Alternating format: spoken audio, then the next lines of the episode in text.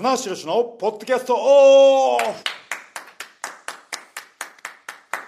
はい始まりました。棚橋宏のポッドキャストオフです、はい。えーコンスタントにはい。更新していこうと。はい。2020年の目標を、はいえー見事達成しております。いい感じでねね。えー棚橋の体はね 目標から遠ざかってってますけども。はい、はい、行方不明と言われてますよね。決断し行方不明説がね ありますけど。い。やさておいてですねあのーえー今ですね、あのー世間でははい。コロナウイルスが、はいね。えーね、非常に深刻な問題になってましてですね、はい。えー日本のスポーツ界もですね、えー大会中止が、ね。えー相次ぎまして、まあ、新日本プロレスも、はい。えー人が集まる、はい。ねえー会場でやる競技なので、えーえー3月の14まで、えー大会が中止になって11大会ですね。そうですね。えーね、ファンの方、ね、チケット買ってくれた方楽しみに待ってくれた方には本当に、えー申し訳ないんですけども、えーねあのー今こういう状況なのでね、はい。はい、仕方がないかと、はい。我慢するしかないか、そうですね。ね。えー思ったんですけど僕はね、すぐつぶやきました。あれはかなり早かったですね確かに。はい。あのー直前でね、はい。えーマーシーとね、はい。えー LINE のやり取りしてます。そうですね。はい、あの沖縄大会、ね、そうですね。今沖縄の後ですね。はい。そうです。どどうですかみたいな話でね、はい。でね。あのプロレスをねあの楽しみに待ってくれたファンに、はい。なんかこうねそうですね。なんかこうエクスエクスキューズじゃないですけど、はい。だから次にプロレスにねより期待感が高まるように、ということでですねプロレス貯金ね、えはい。なんかこの見たい気持ちを貯める、うん。プロレスをしたい、ね、僕ら気持ちを貯めていこうよと、はでこのねたまりにたまったい。は貯金をね、はい。次会場で皆さんとお会いした時に全額下ろしてい一気に引き出してやると？い一気に、はい。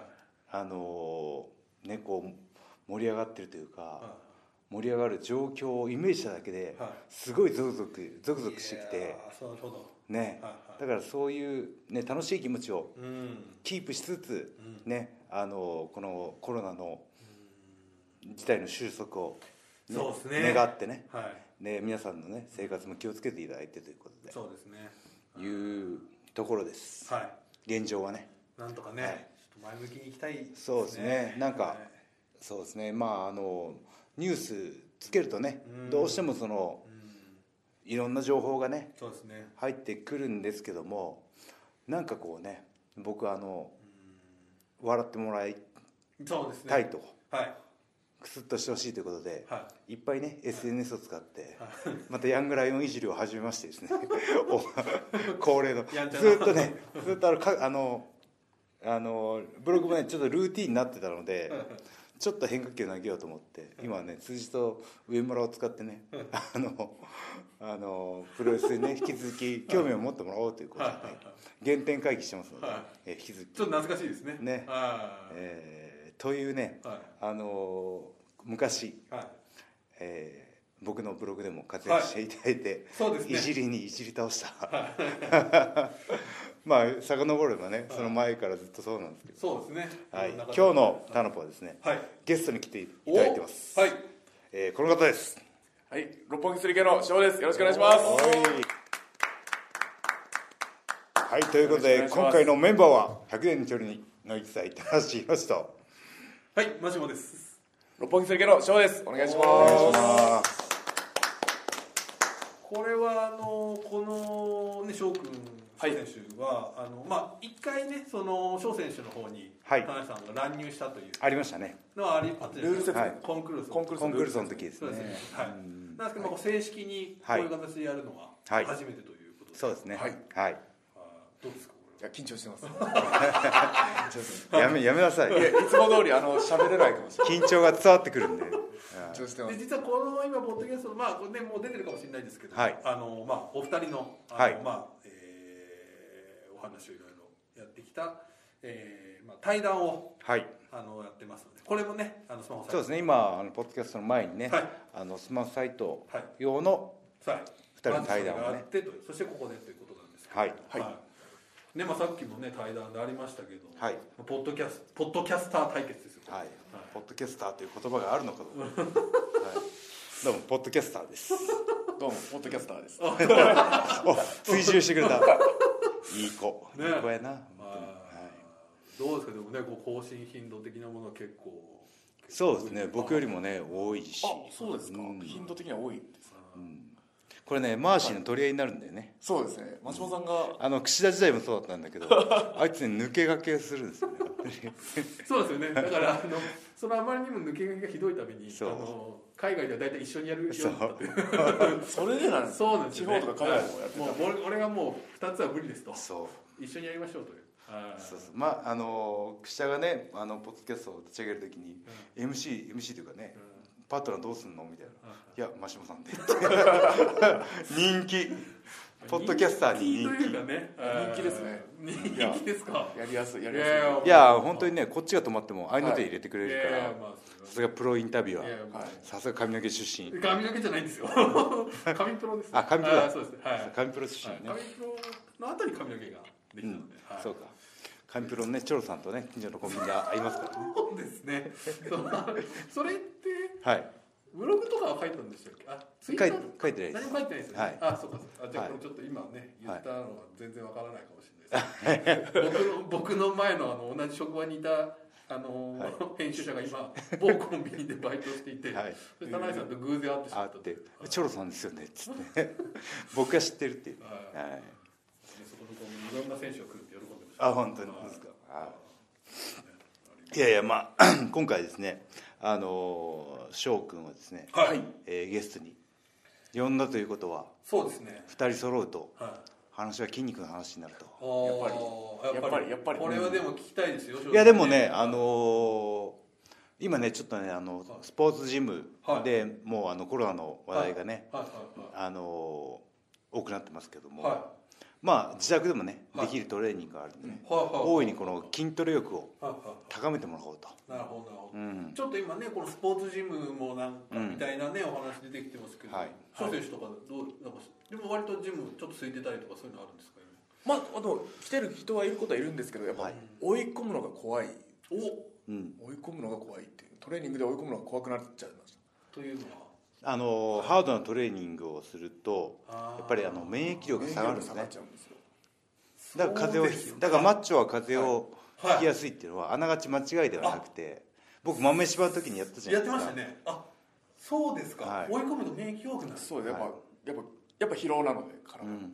まあ、僕は疲労はしないですけども。あ でもあのトレーニングの後ねグルタミン大量に取ったりねうんして免疫力を戻すというかね。なるほど、はい。やっぱちょっと結構ダダメージといったらあれですけど。そうですね。そそんだけエネルギーを使うので。ね。まあでもそこじゃあちょっと八分止めというか。なので怖いんです。追い込みきれてない自分がここ最近。ちょっと追い込みきれてない。追い込みきれてないです。追い込み切れてます。大丈夫ですか？なんかねはい。東京スポーツであの ちょっとね。痩せる気なしって書かれて々 しき記事が出た最近ねあの本当にあの太った話題しか し紙面に載らなくなってあの IWGP タグチャンピオンになった記事よりも棚橋太った記事の方が大きいっていうね岡本君も考えてほしいですよね。いやいやまあまあまあね記事にしていただけるだけね。太ると記事になるってすごいです。そう逆にす。ごいです。よいやぼんやり結構いやいや言い方に言い方に悪意があるね普段それやっぱいい体してるからこそだといやそうですよはい、太るとギャップ話題になるっていうのはねいい体のイメージがねはい。そうですね。引っ張ってきましたんでね。あねあの書籍も出してますんでね。ーそうですよ。逸材ボディが作れる2冊出してますからね。上下感あるよと。うん。いやー翔くんのトレーニング本とかねいずれ出るんじゃないですか？これどうですか？そういう興味ありますあやりたいですやりたい。ですあ好きです。ーね。はい。結構。いやでもね逸材ボディ本はね我ながらいい本だったあそうですか。はい。まだまだ甘その全然やったことないと。に向けてもそうだし上級者にもだから棚橋がどういうステップを踏んで体作りをしてきたかっていうね自宅市のトレーニング、ゴールドジムとかね、本格的なジムっていうこう段階でしかもねあのやる種目紹介する種目もちろんあのベーシックな、ね、基本種目から載せてるんですけど、僕が好きな種目しか載せてないんですよ。自分が実際やって効果を感じられた種目を載せてるのでなるほどなるほど。まんべんなく載せてるわけではなくてね。そういうところもねあのあの本を出す側の裁量というか。ね俺翔くんも翔くんも翔くんが確かにトレ偏っちゃうーニング。かもしれないですあでもやっぱお二人ともここは好きだけどここはちょっとみたいなのあるんですか？そうですね、得意分野、不得意分野というか、筋肉の部位によってなんですけあどー不得意ってあるんですか？不得意というかあの発達しにくいって言えばいいんですかね、その。発達しにくい。だから反応がいい部位とはい。反応が良くない部位があって。翔くん反応がいいのは？やっぱ背中がすぐうん。聞きやすいですしか感じることもできるんですけど。感じる。はい。重りを持ってあ背中で引けてるなっていう背中で使えてるなっていうの。背中で重り上げられてるなっていうのは感じられやすいんですけどあんまり得意じゃない部位だとな本当なんとなくとかになっちゃうのでそこタワさんはどうですか？僕は、えー上半身は全体的に得意ですね、はい、下半身は膝を痛めてからはいあまり高重量ができなくなったのでなる自重のヒンズースクワットとかレッグプレスので曲がるとこまで一応は曲げるというか。うん。こうね昔その某ボディビルダーの方ですはい。そう肩ですえー肩ですね。肩か。はい。あのゴールドジムのねはマッスあの大塚ではい。マッスル北村さんすごい。にあ伝説「君は伝説。君は肩の形がいいね」って言われてお。有頂天になっちゃった。肩ばっかりです。2日に1回肩やって。やっぱりこう得意な方にそう行くとうん。いうのはあるんですか？いやでもそういうなんかねあの肩に褒められるっていうのもねうん。モチベーションが上がりましたね。なるほど。うん羨ましいです。そのご健在の時にお会いしたかったぐらいですね自分。うん。あのその方が。伝説のボディあビル伝説です。ねいろいろね DVD とかビデオ残ってますけど、マジストイック異常異常です。異常。異常異常生卵はい。1パックはい。飲んだりとか、あと部屋の部屋の蛍光灯が日焼けの蛍光灯なんです。ずーっと24時間焼いてる状態それとどうかしてます。ささみジュース飲んだりしてます。ささみジュース。ささみをねミキサーにかけて飲むジュースとか飲んだりしあてあ詳しいですね。それあそういうの好きで。世紀末バルクアップっていうね。はあすごいだから2000年前になる前のこの1990年代に活躍されたバラエティとかねよく出られてたんでね、ああはい。はい、うん。でも今よくやってるその筋肉系 YouTuber がやってるようなことを本当昔なるほど。こういうトレーニングしてますこういう食事やってますっていう紹介を本当昔先駆けぐらい、うん。元祖というか。パイオニアですね。でまああのすごいかっこいい顔でしかも東大卒かな。あそうなんです勉か強もできて、はい。うん。お二人ボディービルダーで好きな選手っていう選手って言っていいですかね。はい。方っていうの僕はあの入門して1999年にでアイアンマンとかあのボディビル雑誌を読み漁ってたりとかあとプロテイン当時ウィダーのプロテインを買うと必ずあのあ外国人ボディビルダーのポスターが一緒にもらえたんですよ。買うたびにもらっていっぱいあったんで、で真壁さん棚橋柴田さんのあ。3人部屋だったんですけど真壁さんのグラビアを全部外して。真壁さん何のグラビアあのー優香とかってあった あ優香さんとか全部剥がしてボディービルダーのショーン・レイケビン・ラブローニーマナサ・エル・サンパティドリアン・ゲイツとか当時の当時の。世界のトップビルダーを全部貼ってですね僕はナッサーが一番好きだったんですけど。それで真壁さん大丈夫だったんですか？やめろよってね。男臭い部屋がさらにね。さらに男臭くなるっていうねはい。翔選手ああやっぱでも海外はそうなんですけどもちろん日本のはあでもゴードさんとかすごい好きですああゴーズさんね。い合同さん。はいゴード50御年54歳5歳かな。50あそうもう 58? 58 57,8ぐらいででもトップ10に入ってるんですよ、日本の。日去年本のも去年もすごいすう20代前後の人たちと同じステージにいまだに立ってる、うん。ストイックなんでしょうねそれはね。あの奥様がねはい。ずっと補助上手にやるんですよ、はあ夫婦で鍛え上げてるというか。あ奥様もは奥様は選手ではないんですけど。補助でも補助して腕も太くなっ見見た感じ腕太いんですよすごい。えー、あじゃあ奥様も有名ななってるってことですね？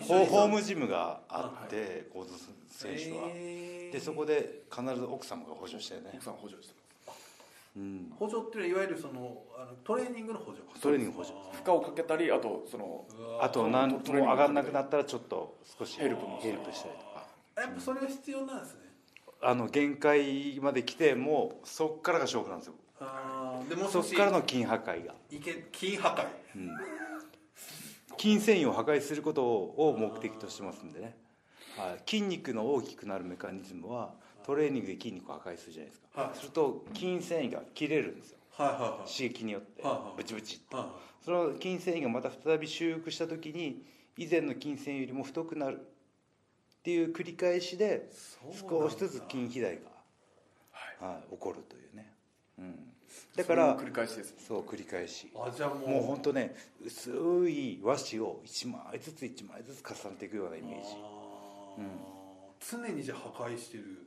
そうですね。破壊と回復破壊と再生ですか。あー。繰り返し繰り返し。破壊なくして想像。はい。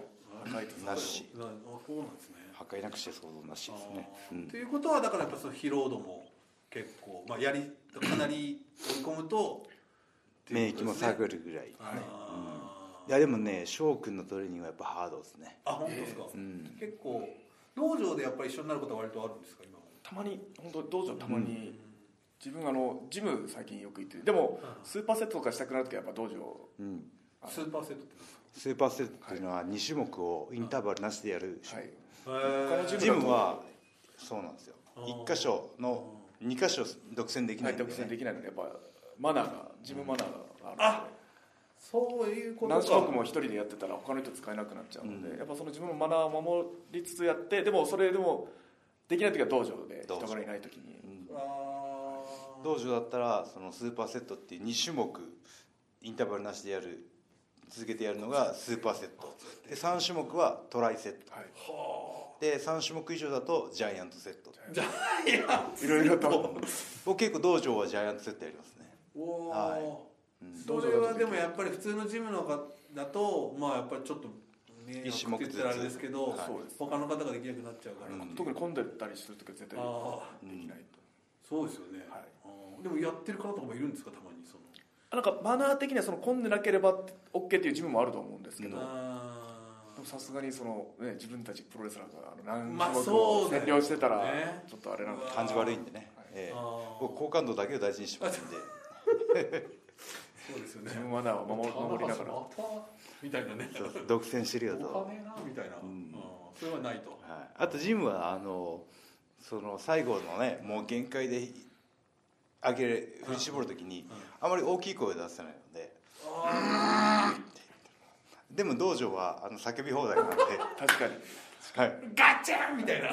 ありますもんね、あーって、あうん、あどうですか？確かにそのデッドリフトとか重たいのやりたい時は道場かもしれないわいや翔くんのすごいところはその巡業中でもたまにこうジムでね行き出先のジムで会ったりするんですけど必ず足をやるんですよね、ーうん。あこれはここ最近でとか去年ぐらいからですか足それがすごい以前は怖かったんです足をやるのが、リング上で足疲れて、うん、でもこれコンスタントにやってないとそれが逆にそう。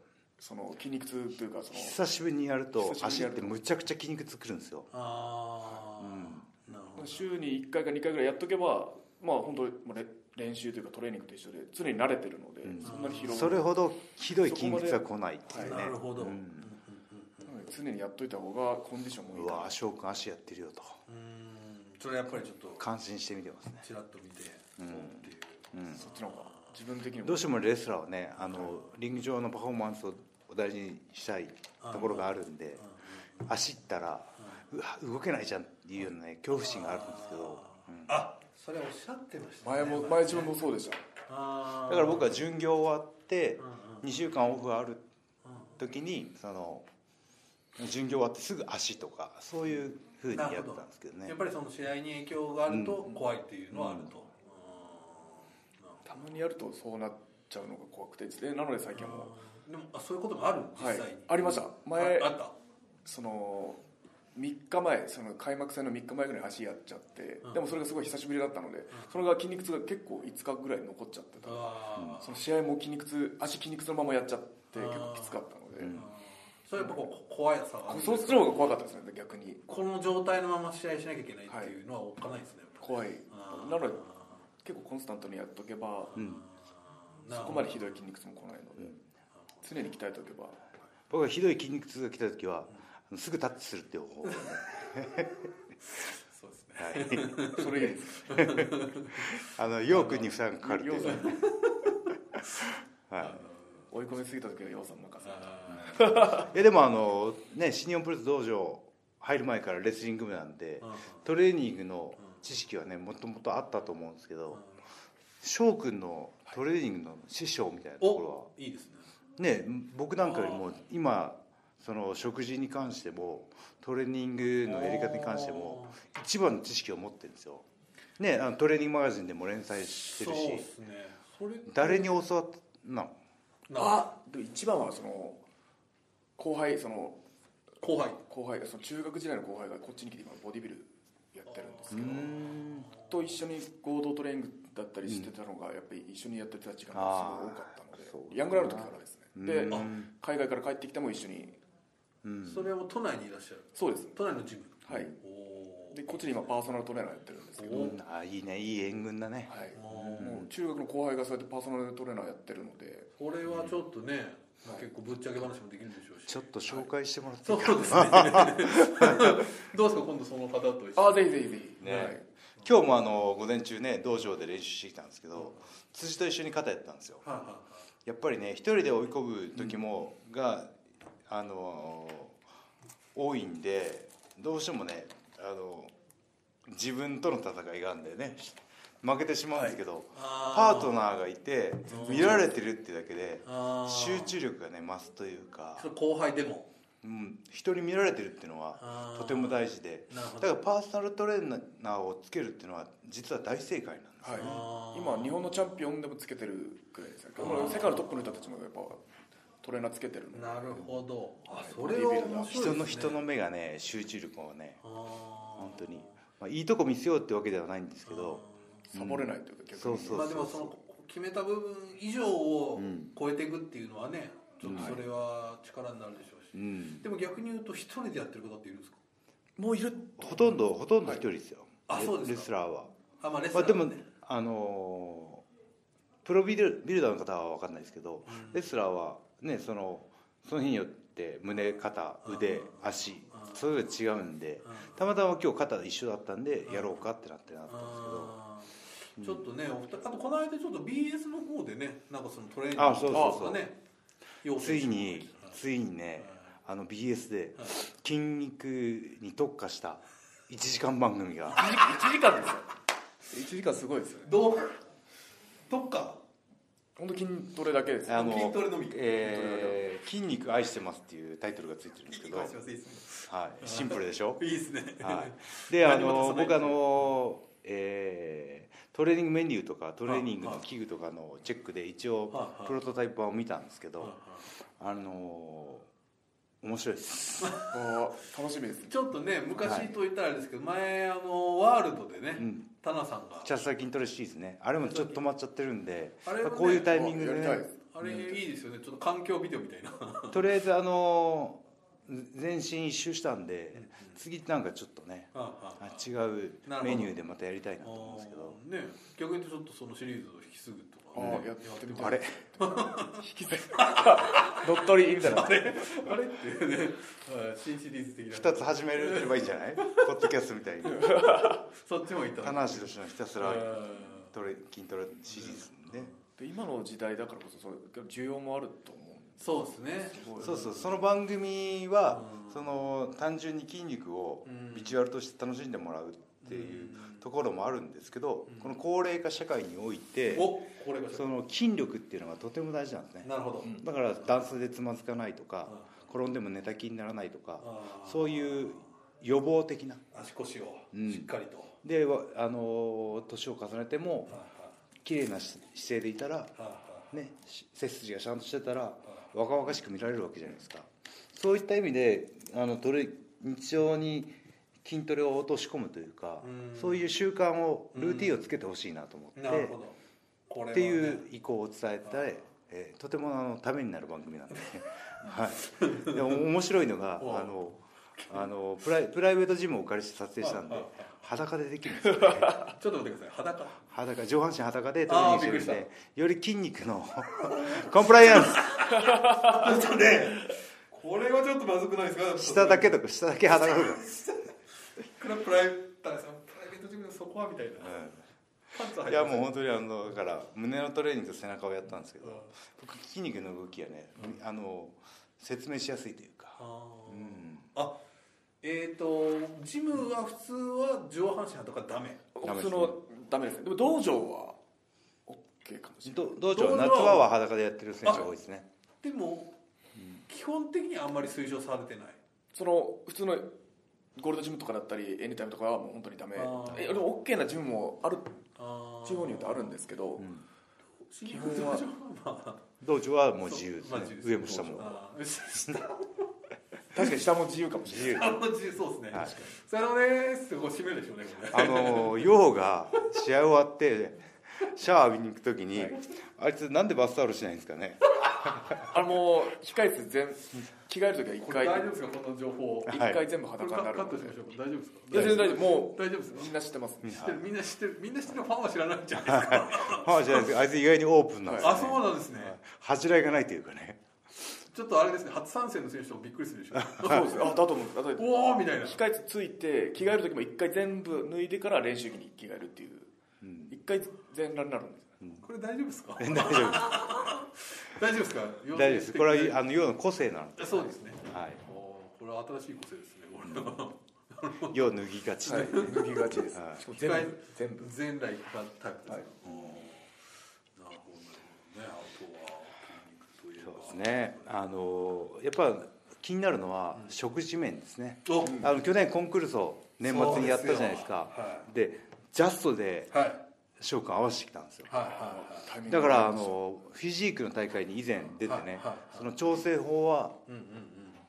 分かった。ハウトゥーはね知ってるんですけどそのフィジークの大会の時よりもピークコンディションで。あ良かったです去年は。あれ今までで一番いい今までの人生最高の体作れあたーはい。いやー。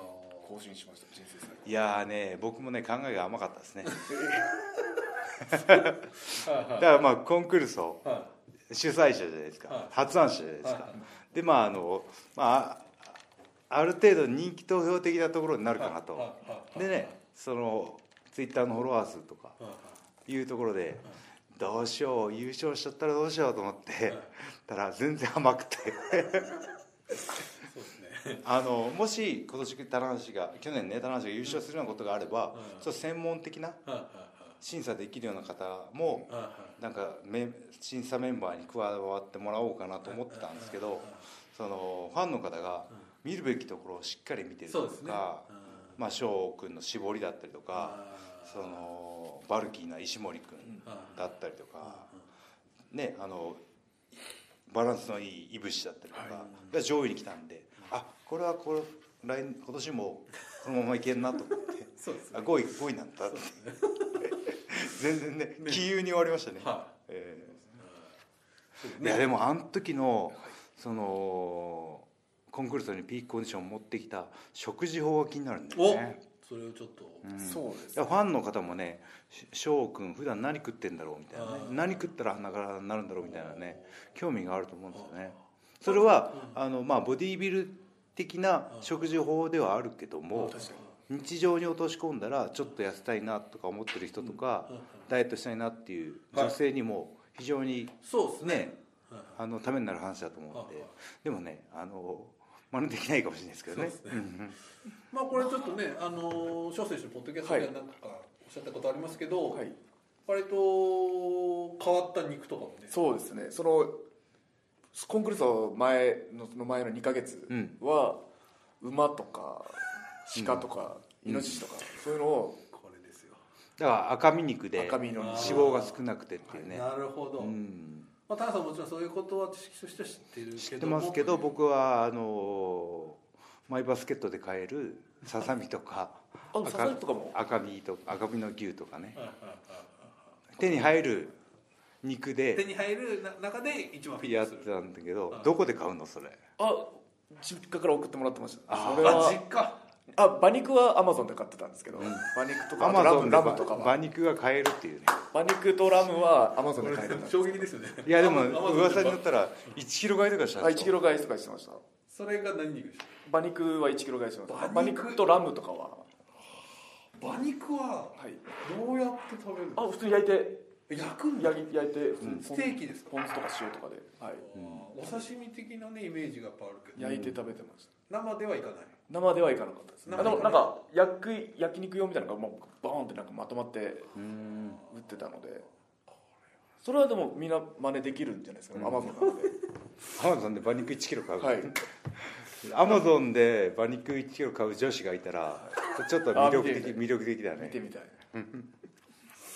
馬肉女子。馬肉女子。あと卵はよく食べました。卵。うん卵どんな食べ方で？もう目玉焼きかゆで卵か、もう1日5個ぐらいは、君も全部いく？君もはい。食べました、あその直前はあれでしたけど、はい。全然1か月前とかは、なんかね君の脂質はあんまりね気にしなくていいっていう、い、ろんな説があって。これは昔あのこのパンクラスという団体があってね。そうですね。もう周りで食べるみたいなあったじゃないですかすごくそういう。はい白身だけ食うとかね。ね。パパンクラスはでも一番影響を受けたんですかね大学生の時に。あそうですか。ちょうどあの船木さんのはい。ハイブリッドあのハイブリッド肉体改造法っていう本が出てベースボールか。ベストセラーになってはい。はいはい僕も買っては読んではトレーニングあのまんまやってましたね。あそうですか。うん。まああれはストイックハイブリッド弁当とかね自分で作って。ささみとかそういう感じですでそのそのイメージのまま新日本入ったんですよ。で入門テストの日飯食ってけってなって、冷新日本の冷蔵庫開けたら牛しか入ってなかったんで。新日本は牛だなと。半端ねえと思って。うち牛なんでみたいな。パンクラスささみだけど新日本牛だよと思って 半端ねえと思って。牛はやっぱりちょっと。あ牛赤身はすごいいいですね。あなるほど。赤身はいいんですよ。L カルニチンっていう成分が入ってて。あまあそれはあの、えーラム肉に多いのかな。ラム肉のジンギスカンとかに多いんですけどーなるほどなるほど。赤牛の赤にも含まれてて脂肪を燃焼する成分という、はいカルニチンは脂肪に。うん。まあでも全般的に見たらまああんまりっていう感じですか？そうでもないまあ、油がその白その霜降りとかでなければうん。赤身とかだったら全然、なるほど。全然毎食食べてもいいぐらい。うん。あそうですか。でその1日で筋肥大を目指すなら体重かける2から3グラムって言われてるんですよ。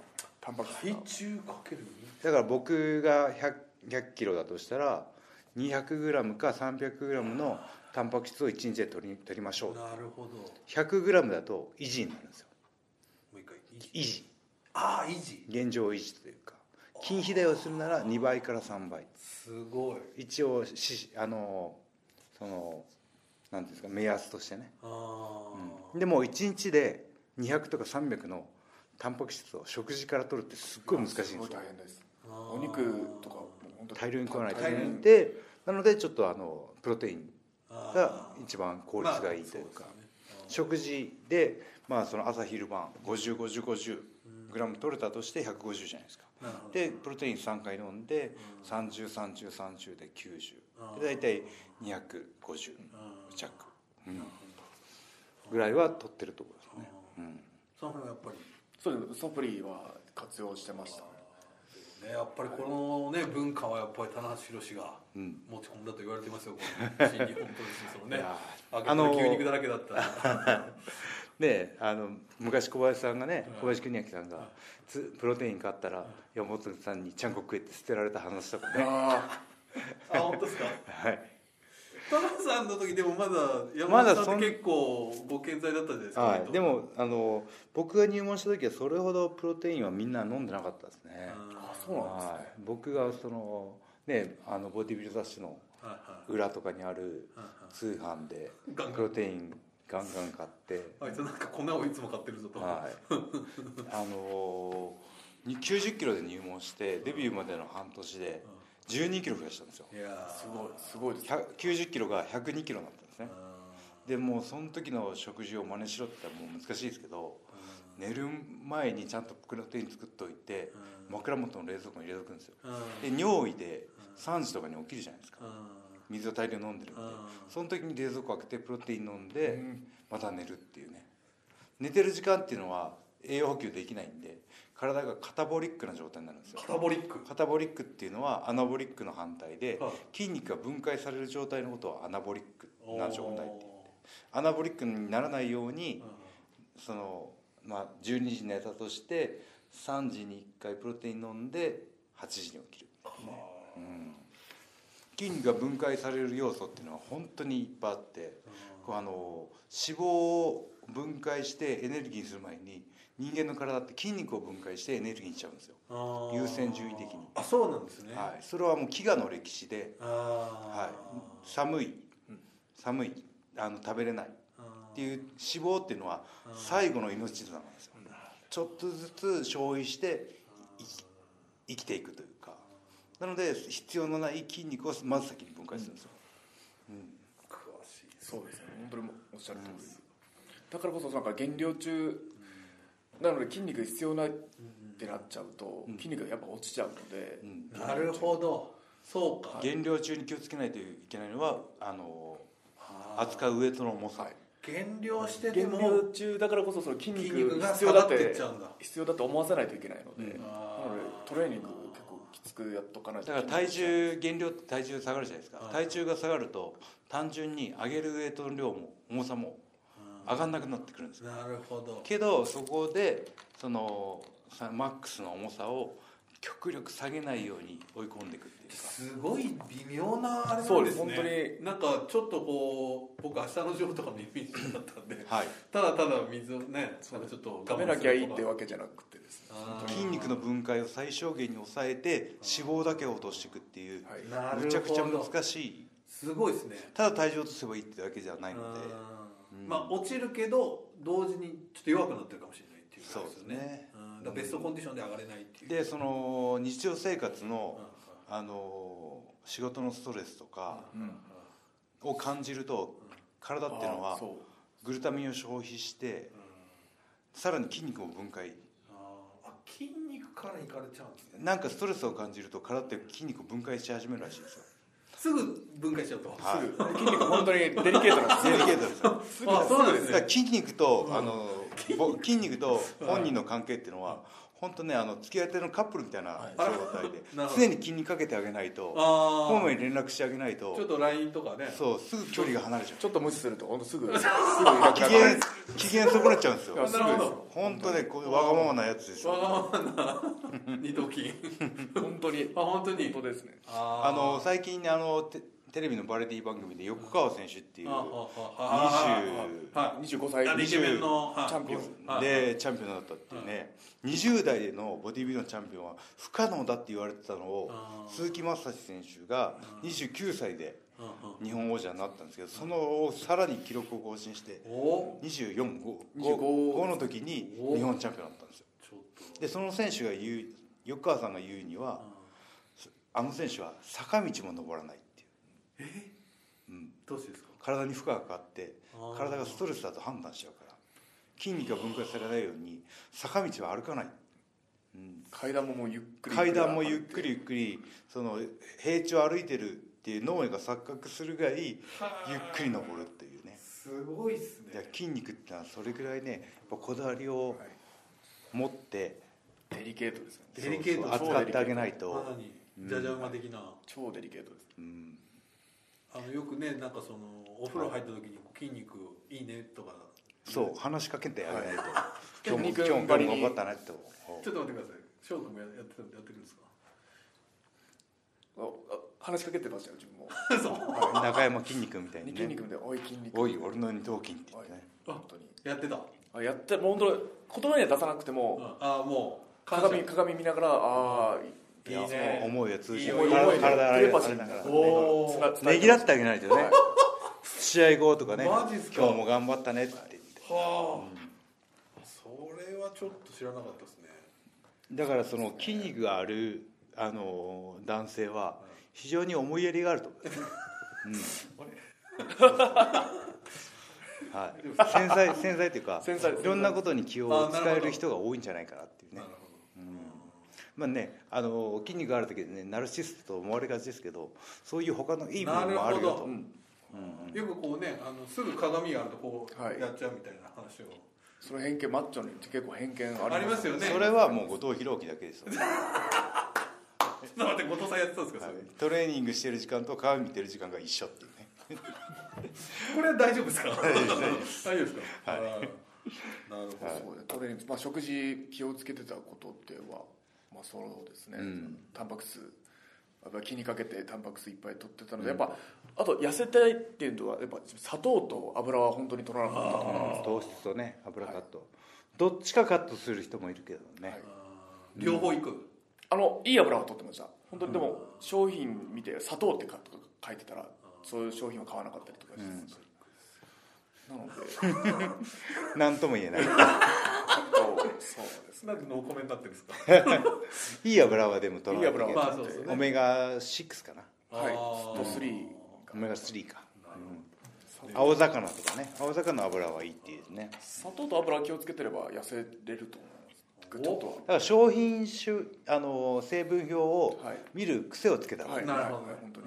そうすると大体これはこれぐらいかなみたいなね。なるほどなるほど、まあ、知識が溜まってくんで、うん、いやちょっと非常に今回ためになる回でしたけど、はい。ちょっとねお時間いやまだねいっぱい聞きたかったんですね。翔くんの得意部位とか苦手部位でしょ？うん。あとはそのしこだわりとかね。はいそのトレーニングのルーティーンとかはあと分割法でやってるんですよ僕ら。はい。ね今日は胸背中。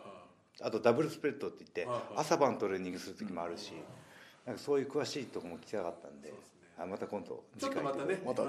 まあ子供まあ翔くんが筋トレ本出せばいいっていうね。そうですやりそしてそして俺が読むというね。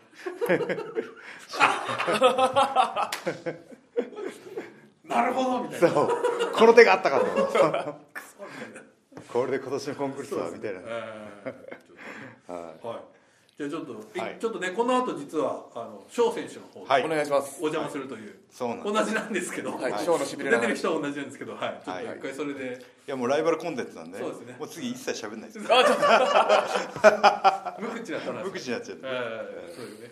じゃあ一回ちょっといつも締めても、まあちょっとねこういう、あの状況ではあります。そうですね。はい。はい、というわけで最後に告知です、えーね、コロナの影響で、えー日本の活動全体が止まってしまっていますけども、はい。えーね、あの次この事態が収束してねまたプロレス見れる時を、えーぜひね楽しみに待ってほしいということで僕らもいろんな、えーことでね、はい。発信していきたいと思いますので。いろいろ予定されてますから、はい、はい、えーこれからも新日本プロレスよろしはい。くお願いします、ろしくお願いします。皆さんは、えーね、気をつけて生活してくださいということで以上棚橋宏のポッドキャストオフでした